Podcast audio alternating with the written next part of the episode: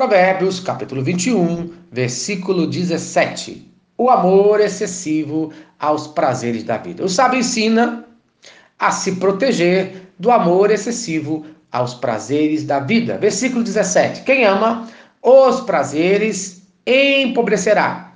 Quem ama o vinho e o azeite jamais enriquecerá. Isto é, o vinho e o azeite são associados a festas muito ricas, com gastos enormes em bebidas e em perfumes, todos muito caros.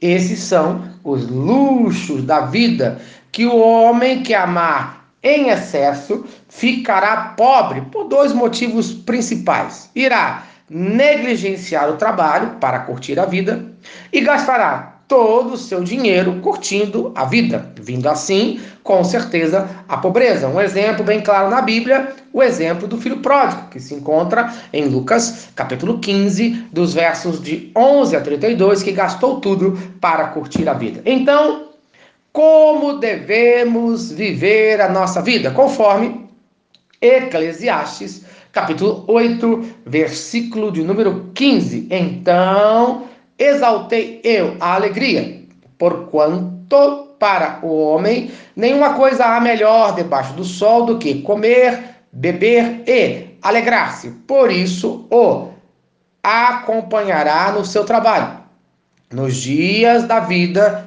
que Deus lhe dá debaixo do sol. Isto é, a recomendação da Bíblia é que o homem desfrute da vida, mas com moderação com espírito de gratidão por tudo que Deus deu a nós. Pois, conforme fala Eclesiastes, capítulo 3, dos versos de 1 a 3, há tempo para tudo. Então, é preciso ter tempo para descansar e se divertir, como tempo para trabalhar.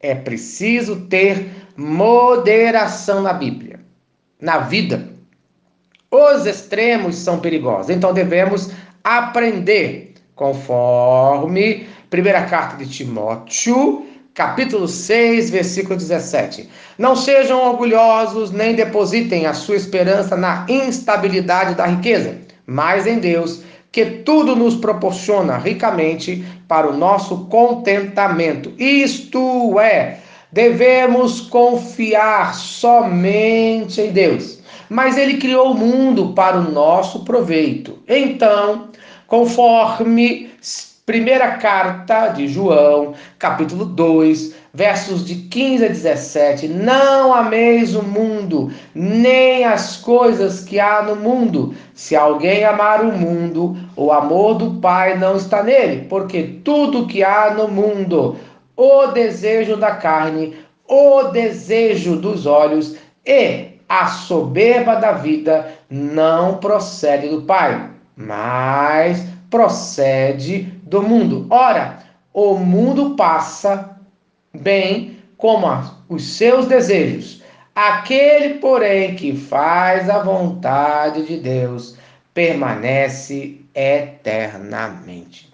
Então, no dia de hoje, ame mais a Deus do que os teus desejos do que os prazeres da vida e seja abençoado no nome de Cristo Jesus. Amém.